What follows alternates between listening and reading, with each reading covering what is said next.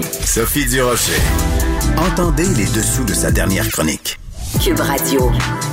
Vendredi, on a vraiment eu une percée majeure dans le traitement de la COVID-19. C'est une vaste étude qui avait été lancée en mars dernier par l'Institut de cardiologie de Montréal et cette percée s'appelle la colchicine. C'est un anti-inflammatoire et on se rend compte qu'il est très efficace pour traiter justement la COVID-19. On va en parler avec celui, euh, celui qui a lancé tout ça, c'est le docteur Jean-Claude Tardif. Il est chercheur principal de l'étude Col-Corona et directeur du Centre de recherche de l'Institut de cardiologie de Montréal. Docteur Tardif, bonjour et bravo et merci.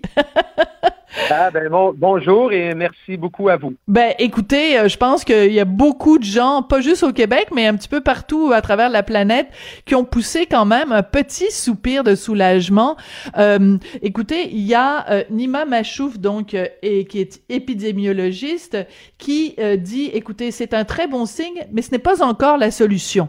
Donc expliquez-nous exactement comment vous avez eu cette idée-là de prendre cet anti-inflammatoire et de voir comment il pouvait jouer un rôle dans dans, le coronavirus? Oui, ben, parce qu'il y avait quand même certaines évidences qui suggéraient que les patients qui développent des complications de la COVID-19, c'est-à-dire le besoin d'être hospitalisés, euh, d'être aux soins intensifs ou malheureusement même de décéder, on se rendait compte que fréquemment, ce n'était pas nécessairement qu'il y avait plus de virus qui se développait dans le patient, mais c'est bien plutôt la réponse du patient hmm. en termes de ses propres globules blancs qui répondaient de façon exagérée au virus. C'est ce qu'on appelait donc la tempête inflammatoire, euh, inflammatory storm. Et donc, euh, ben, nous, on avait également des données avec la colchicine. On a publié le, New England Journal of Medicine l'an dernier, euh, où la colchicine fonctionnait très bien pour prévenir les complications après la crise cardiaque. Et on a vu plusieurs similitudes quant à l'inflammation qui survient euh, dans la COVID et chez des, patients qui ont des problèmes cardiaques. Alors, ça devenait assez évident pour nous que la colchicine avait de bonnes chances de fonctionner. Oui. Alors j'aime bien quand vous dites pour nous parce que bien sûr vous n'êtes pas seul, il y a une équipe aussi qui vous entoure. Il reste que à partir du moment où vous avez eu cette première intuition, euh, il faut la mettre en branle, c'est-à-dire qu'il faut procéder à des recherches et les délais, ça s'est fait très très vite. Est-ce que c'est vrai quand le moment où vous avez eu cette idée-là et le moment où les recherches ont été lancées, il s'est écoulé seulement six jours? Oui, c'est vrai, et ça voulait dire euh, mettre une équipe euh, multidisciplinaire en, place, des microbiologistes comme Dr. Boivin à Québec, Dr. Godet à Chicoutimi, des, des intensivistes, des épidémiologistes, des statisticiens. Alors, il y a évidemment des infirmières.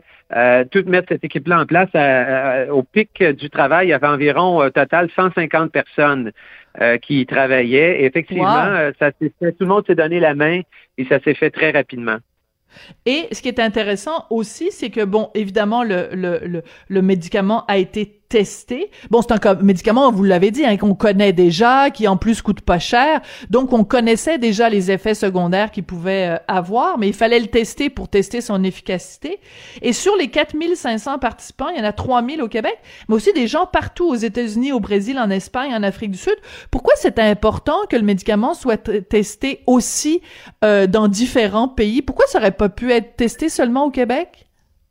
Ah, ça aurait pu l'être. Ah oui? Euh, évidemment, il y avait... oui, ça aurait pu l'être. Euh, il est quand même assez commun d'essayer de, de, faire des études dans différents pays pour s'assurer qu'on a des gens de différentes origines, euh, mhm. différentes caractéristiques pour voir que le médicament fonctionne chez différentes personnes. Mais ça aurait pu se faire au Québec. Maintenant, il y avait évidemment un impératif de temps. Euh, c'est la première fois qu'on fait une étude euh, de ce type-là dans une pandémie. Hein. Il n'y a personne qui a vraiment d'expérience à faire de grandes études de, ce type-là. Vous vous rappelez dans l'épidémie de Stras il y a 15 ans, toutes les études essentiellement ont été des échecs. Alors, euh, on pensait qu'il fallait arriver avec une réponse le plus rapidement possible pour réaliser que lancer une étude comme ça, typiquement, ça prend trois à six mois. Et ensuite, euh, quand les résultats sont obtenus, généralement, entre le moment que euh, l'étude est terminée et que c'est publié dans un journal scientifique, il est fréquent qu'il va, s'écouler deux à trois mois. Alors moi, j'ai eu les résultats de l'étude vendredi soir. Et donc, euh, on, a eu des discussions avec un comité international qui nous accompagnait avec des gens d'un peu partout sur la planète. Et le consensus vendredi soir, tard, c'était que on devrait communiquer au moins en partie, mm. euh, alerter la population le temps que le processus là, de, de publication dans un journal scientifique se fasse, qui est un peu plus long. Oui. Alors, est-ce que est-ce qu'il y a des gens qui vous l'ont reproché, c'est-à-dire que vous avez émis un communiqué vendredi, euh, ce qui a fait que bon, tout le monde a été au courant de ça. Est-ce qu'il y a des gens qui vous l'ont reproché, euh, qui ont dit ben là, franchement, euh, il faut qu'on attende d'avoir vraiment l'étude au complet publiée dans un journal scientifique pour qu'on puisse vraiment prendre connaissance de tous les détails? Bien, écoutez, vous savez, il y a personne qui, a, de l'expérience dans quoi faire dans une pandémie. C'est la même chose quand on a notre premier enfant, c'est euh, on, y va un peu à tâtons. Et hein, vous savez ce que je veux dire. Et donc, euh, on était euh, bon, on a, on était quand même euh, 30 quelques personnes là, qui se sont réunies mm. de différents pays. Et on était, on avait la décision à prendre. Est-ce qu'on va être critiqué si on donne seulement une partie des données? On révèle une partie des données, c'est-à-dire mm. pour ne pas nuire à la publication scientifique. Et dès aujourd'hui, on va avoir des, discussions avec le grand journal scientifique euh, euh, qui, j'espère, publiera la donnée, mais qui généralement est assez chatouilleux quand on leur laisse pas le scoop de qu'est-ce qui va être publié. Ah. Alors, il va y avoir une négociation d'une part, mais d'autre part, on était également très sensible au fait que si on ne communiquait pas, on se ferait critiquer aussi parce que les gens Très intéressant. Ben, écoutez, vous avez attendu huit semaines pour publier et vous, il y avait des gens qui mouraient, il y avait des gens en soins intensifs. Hmm. Et vous, juste pour une publication, vous avez euh, vous hmm. avez tenu la population, les gouvernements dans, dans le noir. Alors, euh, au jour d'aujourd'hui, je ne suis pas certain quelle était la meilleure décision. Nous, on a beaucoup réfléchi et on croit hmm. que c'était la meilleure solution. Euh, d'ailleurs, en tout cas, on a alerté les gens et je suis très fier de vous dire qu'hier, la Grèce a été le premier pays à déjà approuver la colchicine pour la COVID.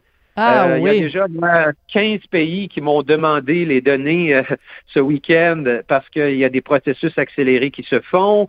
Santé Canada a déjà commencé aujourd'hui à, revoir le, dossier. Alors, les choses vont euh, rondement et je pense que c'était la bonne décision. Oui, mais ce qui est drôlement intéressant en plus, docteur Tardif, et ce qui me ferait dire, moi, même si je suis pas une scientifique, je vous donne mon opinion pour ce que ça vaut, que, que vous avez pris la bonne décision, c'est que justement, euh, dès, dès, dès la, la, publication de votre communiqué, il y a bien des médecins qui ont dit, ben écoutez, moi, vu que je connais déjà ce médicament-là, la colchicine, je vais dès maintenant, si j'ai devant dans mon dans mon bureau un patient qui a plus de 40 ans, qui a une comorbidité et qui a la, la COVID, je vais lui en donner basé simplement sur le communiqué. Donc, vous êtes peut-être, docteur Tardif, dès, depuis vendredi soir, en train de sauver des gens. Ben, vous êtes gentil euh, de dire, évidemment, c'est pas juste moi, là, parce qu'il y a beaucoup. Oui, bien sûr, vous et votre équipe. oui. Euh, mais euh, je suis content que vous le disiez. D'ailleurs, j'ai eu, évidemment, juste samedi, j'ai eu 500 emails, évidemment, tous sur le corona. Je peux vous dire qu'au Brésil, en Amérique du Sud, dans différentes régions, en Europe, il y a beaucoup, beaucoup de gens qui prescrivent la colchicine déjà.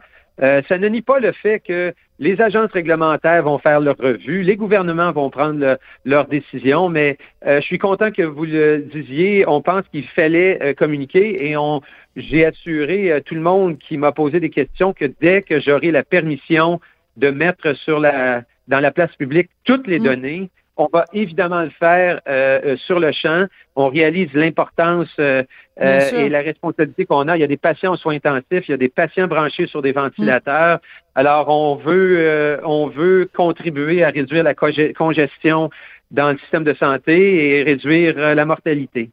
Voilà. Alors, il faut euh, rappeler ce qu'il y avait dans votre communiqué de vendredi. La colchicine entraîne une baisse des hospitalisations de 25% des cas des gens qui l'ont pris, une baisse du besoin de ventilation, puis on sait que c'est le nerf de la guerre, donc une baisse de 50% et une diminution du taux de 44% par rapport au groupe témoin. Ça, c'est absolument euh, énorme. Quand vous faisiez ces études-là, qu'est-ce qui vous... Euh, je vais excuser, utiliser une expression anglaise, mais qu'est-ce qui vous drivait? Qu'est-ce qui vous motivait? Qu'est-ce qui faisait que vous vous disiez, ben, il faut qu'on, qu'on, qu'on, c'est une course contre la montre, là? C'était quoi votre motivation, docteur Tardif? Elles étaient multiples. Quelle belle question. Elles étaient multiples. Euh, je vis dans la même société que vous, avec, euh, hmm. avant d'arriver au décès, là, on est tous, euh, euh, confinés dans nos maisons, on ne voit pas euh, nos enfants, nos petits-enfants. Euh, notre vie s'est arrêtée depuis dix mois. Alors, il y avait ça. je suis médecin dans un hôpital et évidemment, le système de santé est surchargé. Mm. On voit des gens mourir. moi, heureusement, dans notre hôpital, on n'a pas eu à trier des patients de qui allaient mourir ou vivre parce qu'on manquait d'appareils, mais c'est arrivé dans plein de régions et plein de pays. Mm-hmm. Alors, en Italie, entre autres. ce qui mm. nous motivait, et euh, la, réponse des patients, la réponse des Québécois a été exceptionnelle. Je tiens à vous dire euh, que, euh, évidemment, c'est pas juste moi. Je, tiens à souligner le travail des infirmières, infirmiers. Mm. Juste dans notre équipe, les, nos deux leaders, Sarah Sanson et Denis Fortin, dans les dix derniers mois, jusqu'en décembre, n'avaient pris que trois jours de repos, là, incluant les week-ends, trois jours en neuf mois. Il y a des gens qui se ah. sont, qui ont des familles également, et qui se sont complètement investis pour faire une différence euh, dans la société. Puis, euh, euh, il n'y a évidemment pas juste moi. Ces gens-là doivent, ces gens pour moi sont des héros. Ben vous, vous êtes tout un héros. Excusez-moi, vous, vous, je suis ému. C'est tellement une belle histoire de solidarité humaine. Et vous trouvez pas que c'est ça un peu ce qu'on ressent depuis le 13 mars 2020, cette extraordinaire solidarité humaine devant un ennemi commun? Vous parlez des gens et je, vous remercie. C'est très généreux de votre part de souligner vos collègues qui ont pris seulement trois jours de repos en neuf mois. Mais vous, docteur Tardif, vous n'avez pas dû ben ben vous reposer non plus. Ah, non, effectivement. non, ça a été une période, euh, ça a été une période euh, invraisemblable. Non, il n'y a pas vraiment eu euh, d'arrêt. Combien de journées de congé vous avez pris, vous? Ah, il n'y en a pas eu beaucoup. Il y en honnêtement, ça a vraiment été 7 jours par semaine euh, depuis le mois de mars. Et euh, évidemment, il y a des risques pour la santé également. Alors, euh, on va essayer un peu de s'arrêter, j'espère, un peu bientôt pour quelques jours. Là. notre première priorité maintenant, c'est de fournir toutes les informations, les mettre le plus rapidement sur la place publique pour que les gens prennent leurs décisions, que ce soit les gouvernements, que ce soit euh, les, agences de santé publique mhm. et évidemment les patients. Oui. Euh, très rapidement, parce que je sais que votre temps est compté et j'apprécie beaucoup que vous preniez le temps de nous, nous parler aux auditeurs de Cube aujourd'hui. Euh, Est-ce que vous craignez qu'après la publication de votre communiqué de vendredi, qu'il y ait une pénurie de colchicine, c'est-à-dire que tout le monde se précipite et qu'on se retrouve euh, en manque de colchicine? Ben, écoutez, je, le, le risque existe.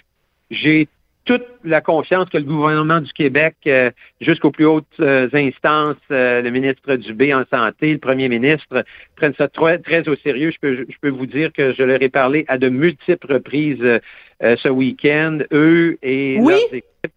Ah oui, oui? Non, écoutez, ces gens-là, moi, j'ai eu les résultats autour de 17 heures vendredi vendredi soir à 20, 21 heures, je crois que j'étais avec 12 membres euh, importants du gouvernement, euh, de toutes les agences gouvernementales. Euh, alors, je hmm. pense que ces gens-là ont les compétences pour prendre les bonnes décisions.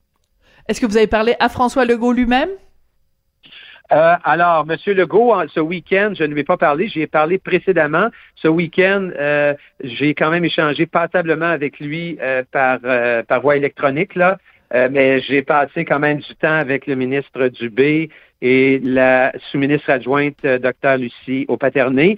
Dr. Legault, euh, Monsieur Legault a été un grand appui. Je lui, il a interagi à multiples reprises avec moi. Puis puisque vous le mentionnez, moi je suis pas en politique, mais ça, ça, a bien l'air d'un travail assez dur. On est constamment critiqué, mais moi je suis pas très politique. Mais permettez-moi de dire une chose on a travaillé fort, mais en mars, quand on est arrivé avec cette idée euh, qui pouvait avoir l'air un peu curieuse, euh, moi, je veux souligner le travail de deux personnes. Il y a le scientifique en chef du Québec, qui est M. Rémi Quirion, Rémi Quirion qui a oui. le protocole et euh, qui l'a soumis à, le premier ministre, qui en quelques heures a fait rouler la machine hmm. et a approuvé. Alors, euh, il y a des choses, euh, M. Legault euh, et, son équipe ont peut-être pas eu beaucoup de crédit là-dessus, mais c'est quand on parle de six jours pour tout faire, si la décision a été prise à une vitesse, vraiment, ça a montré un leadership là, remarquable, à mon avis.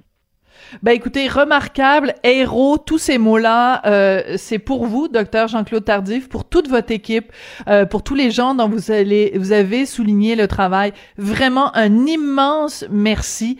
Euh, la bataille est pas, la, la guerre est pas gagnée, mais on vient en tout cas de marquer une étape importante, euh, une bataille en tout cas qui euh, qui est décisive. Beaucoup de, je vais utiliser tous les clichés, la lumière au bout du tunnel, une lueur, l'espoir, une percée importante. Merci, merci, merci mille fois, docteur Tardif. Ah, ça fait un plaisir. Merci beaucoup, puis euh, à bientôt. Merci, docteur Jean-Claude Tardif, donc qui est chercheur principal de l'étude Col Corona et directeur du Centre de recherche de l'Institut de cardiologie de Montréal.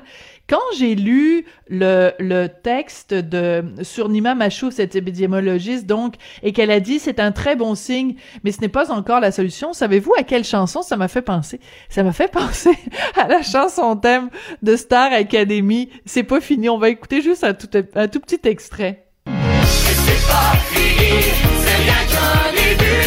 Le vrai soleil, on l'a pas encore vu. Et jusqu'aujourd'hui, on a bien vécu. La grande